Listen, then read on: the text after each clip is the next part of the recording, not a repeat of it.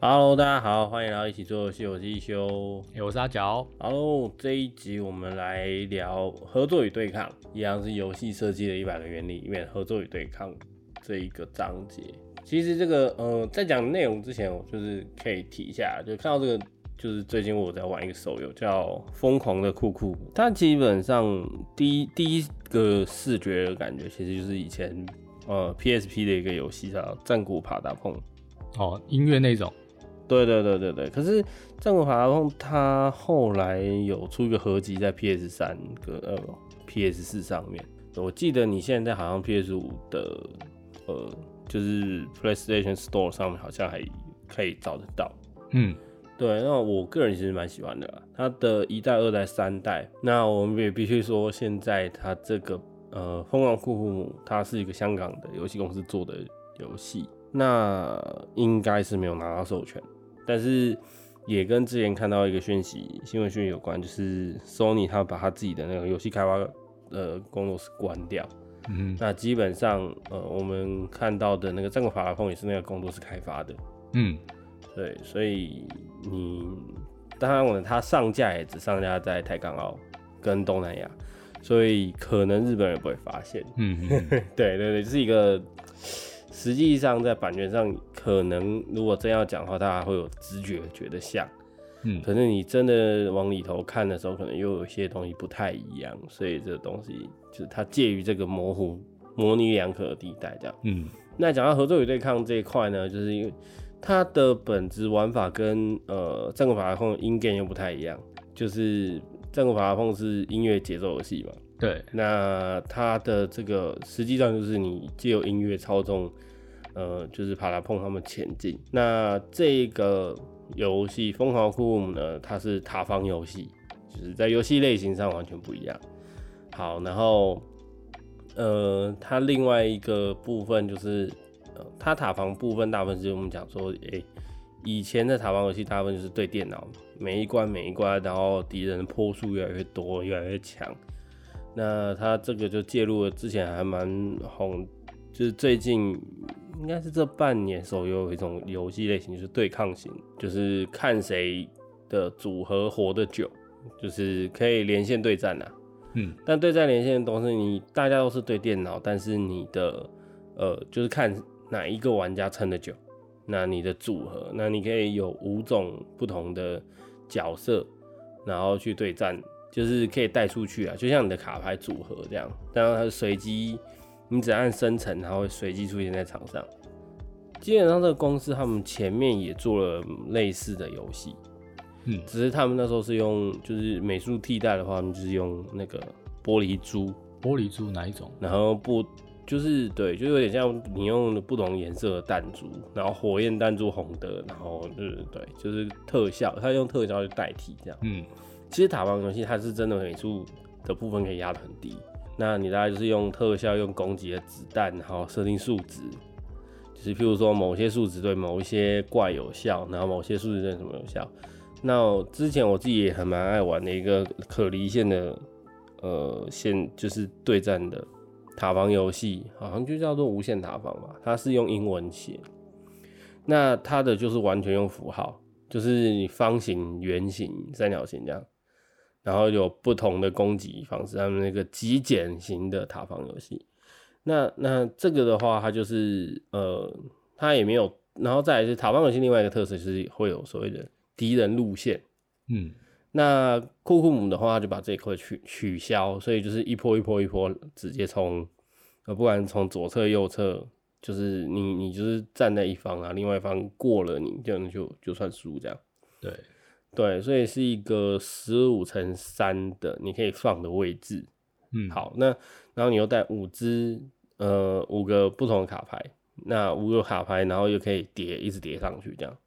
就是它会有点这部分，然后再来它也会有额外的就是卡牌等级。我是觉得它的游戏设计机制大概在这个最基础是在这上面。嗯那它真有办活动，我们就承认说知道这个游戏后来的启动，我想要下载来玩是之前看到莱斯就是有电玩直播组，他有就是打联赛，嗯就是男女对抗。然后我是没有去看他们直播比赛，但我们知道他们有参加这个联赛，然后呃，他也有介绍这样子。那详细的大家更多可以去看一下，就来是有介绍的疯狂库姆。那嗯，比较有趣的是，他有合作关卡。嗯，就一般来讲的对战，通常就不叫不会去想要合作部分。对，那它的培育机制里面有合作，可能每一天如果你加看广告多加一次的话，那你大概就可以有四次的合作。那合作你就有机会让呃，就是比较早玩的玩家或者是氪金的课长，就是带着你一起对抗。嗯，对，那你们就在同一侧，那呃，就是对对付同一波来的 PVE 这样子。那这个对抗游戏的话，就会让我想到以前最早玩那个呃魔兽 魔兽三的那个 MOP 里面，不是就有三国啊现场，其实也有一些 MOP 里面就是呃塔防，就是守塔的游戏。所以人大概我人生当中碰到最早的守塔，大概是从那边来。那如果如果要讲说很呃就是益智类型的话，应该那个什么祖母祖母好像也是啊，还是什么疯狂祖母。就是那个有中间有一只青蛙会吐那个彩色球球，那同样的球球撞到就会消除。嗯，对，一定程度上可能也算是某一种塔防游戏。嗯，对对。那基本上这种游戏它有奇怪的模式，就是嗯，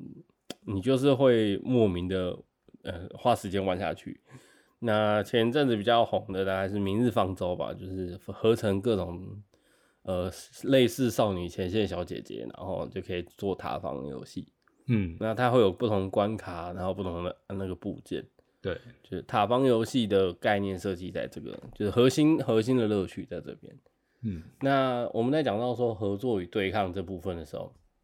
嗯，它就是针对多个玩家啦。就是我们现在碰到手游手机游戏，其实最重要的一件事情是，呃，有没有人跟你一起玩同一个游戏？嗯。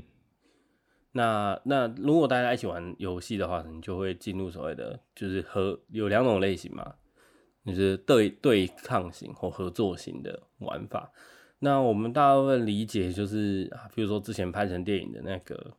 呃，哎，我们以前是《魔物猎人》的话是合作为主。对。那现在最新之前那个限制级的游戏，那个是很早以前有一个很烂，它拍成它其实翻成电影不止一次。那以前那个我们叫魔宫。魔宫帝国吧，对，那现在这个叫真人快打，其实真正翻应该是真人快打这样，那它就是以对抗型这种对战型 格斗游戏，对，那其实你像格斗游戏基本上没有什么剧情可言，但是对它还是拍成电影的，嗯，因为它在美国算是促使游戏就是有一个很重要的分类。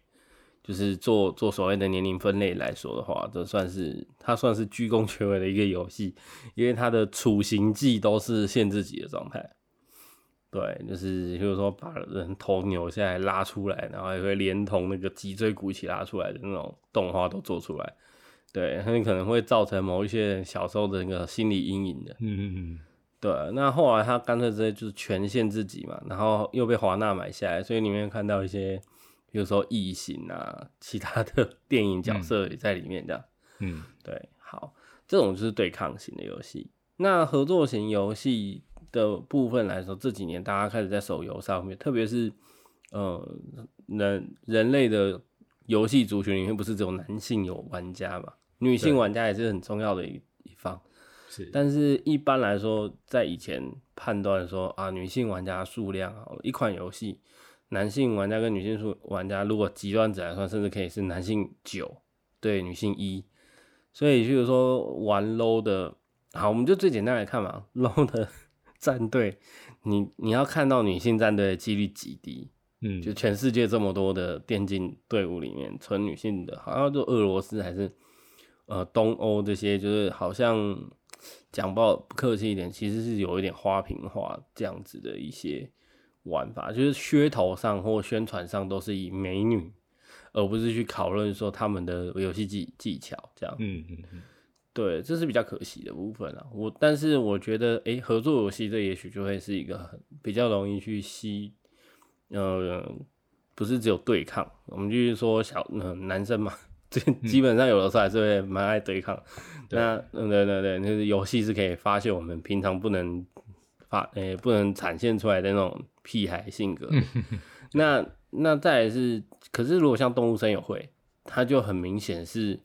呃，不管是开发者来说，好游戏群体来讲，它都是一个女性玩家比例大于很多。那再来是男生玩家玩的时候，也不会因为太腐的内容没有办法接受。是，对我们我们刚刚那个讨论的时候，就没有办法把腐 game 放在里面的原因，就是腐 game 本来面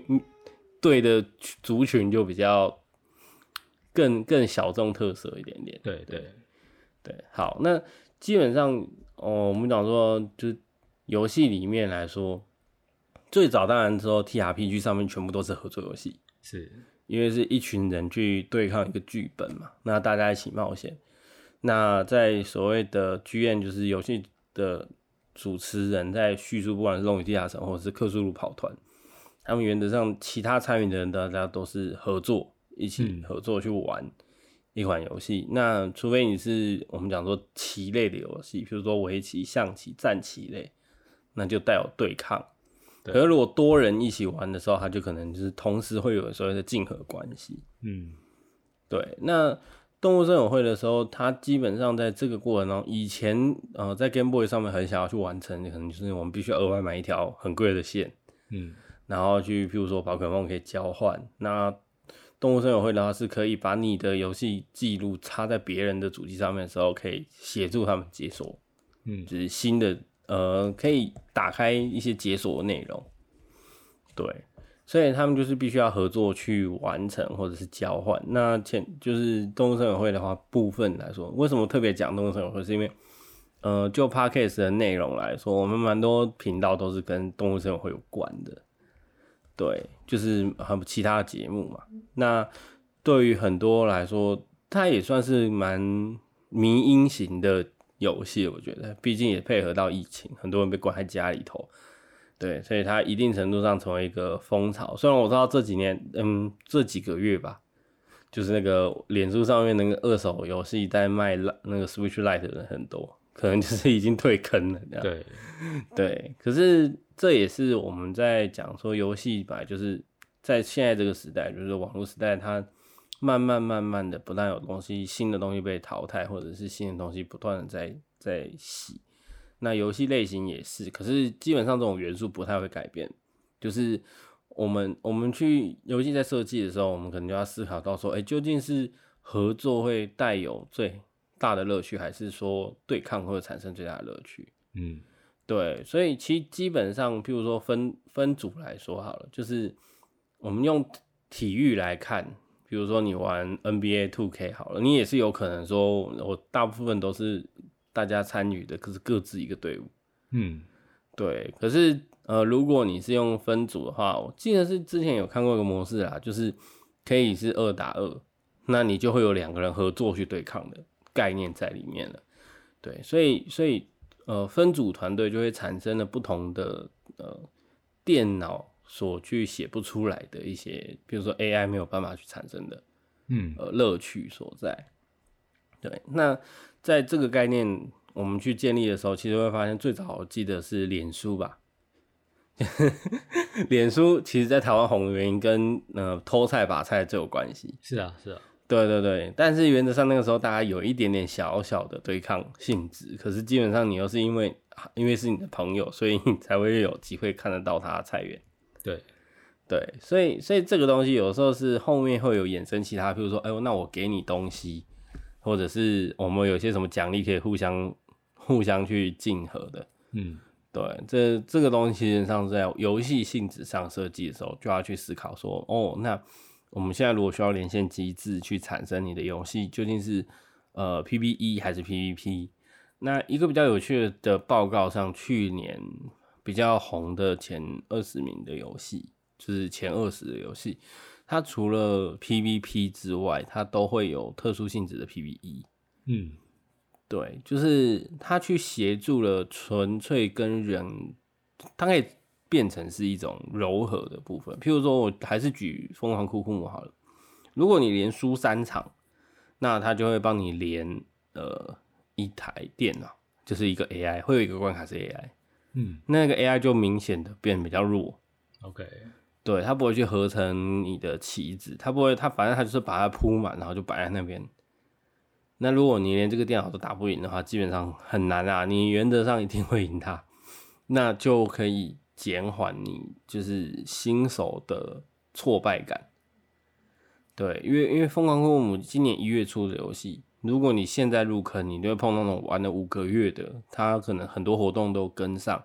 然后他的卡牌，因为每个卡牌的等级是可以练的，对，所以跟你你跟他同个角色，有可能他的角色还是比你强，所以所以那个挫败感会很很高。然后再一件事情就是，他可能这个游戏的小缺点就是，我觉得他没有他的伺服器区域开放的就不多，玩家技术不多状况下的变通方法就是。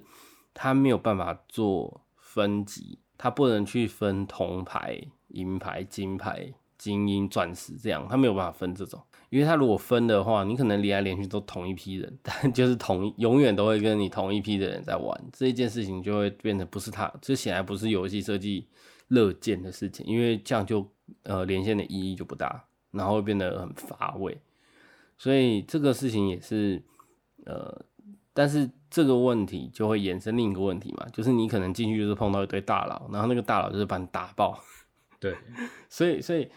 嗯，他在里面的做社群的功能，它最重要就是呃合作的时候可以让人拉着你走。那合作关卡那上限好像是五十破吧，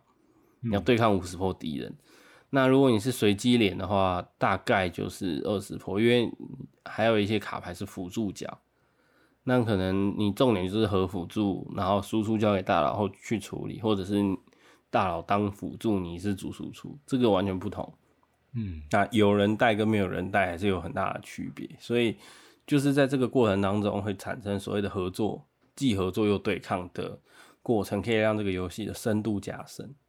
其实这件事情让我想到说，哎，maybe 我们的卡特也可以做对抗或合作。嗯，然后甚至是我们现在的转转法，比如说原先设计的转法就是整排嘛，对，不是整排就整列。嗯，那也许我是呃四个一起转，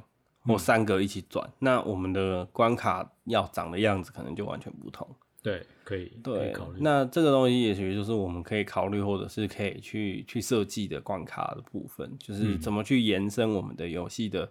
呃，内容或可玩性，这其实是每个开发游戏的人都要去思考到的部分。那，嗯，我觉得就是从最简单的来讲，是如果一群人来玩，合作与对抗，那当然就是如果呃最典型来讲是说一个人玩感觉很空虚的游戏，大概就是 Overcook 吧。OK，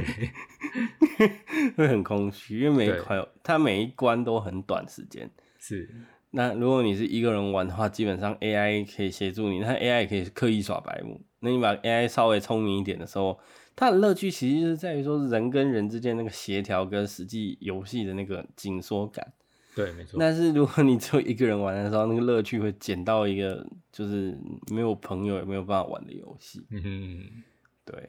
但是啊，我想我们下一集可以介绍，就是我之前看聂俊有提到的一个呃，针对双人游戏去设计的。嗯，游戏那基本上就会发现说，这里说为什么我喜欢做游戏的点，就是游戏它可以满足很多制作者的私心。对，因为那个世界是我们创作的，我们设计的，我们可以把这些机制在一开始就决定进去。嗯，当然好玩不好玩，一直都会是所有的游戏受制作的人都要面对的问题。对，对，那嗯。玩家会用什么样的方式去玩出乐趣来？这个有时候也不是我们能抓准的。嗯，对，我们能做的就是把我们认为好玩的部分，就是竭尽所能的放进来。对对，这大概就是呃我们目前最近在做的事情。因为呃，如果要提一个最简单的例子是，就是最近呃我们家嗯就是我们有一个家要整修啦。嗯。那我们本来是可以自己用三 D 模去拉，或者是画点简单的线图这样。可是为了要让大家理，就是为了要让我爸，就是一个不爱用电脑或不喜欢看那种，就是可以更理解说我们大概怎么规划那个空间。嗯，对，所以我们就去下载了 Sim 四，嗯，就是模拟人生四，然后用用那个里面的地图开，就是。模拟我家旧的格局，然后怎么样改成新的格局，让他可以理解打算怎么用。然后还有等比例尺放进去，对，对，这就是其实你去下载那个《模拟人生四》的目的不是玩游戏，有没有？对其实是你在模拟你 家的那个，对，而且你基本上家具不用额外自己做，嗯，就是里面会有家具直接都有你只要改改样子就好，对，所以 基基本上开发出一种新的乐趣，嗯对，好，这还是你没有办法去去那个，就是游戏开发者碰到呃游戏最后在玩家手上会变成什么样子，这个基本上制作人没有办法去可以去设定，对，但最后会变成什么这件事情，基本上很难去想象。是啊，但是呃，我认为这个过程也是一个合作，就是游戏制作者跟玩家之间的合作，嗯去碰触新的可能性。对，好，今天就是跟大家分享就是合作与对抗的逻辑。嗯，对，那就到这边喽，我们就下一集再见喽。好，我是一起做游戏，我是一休，我是阿角，好，那我们就下期再见，拜拜。拜拜。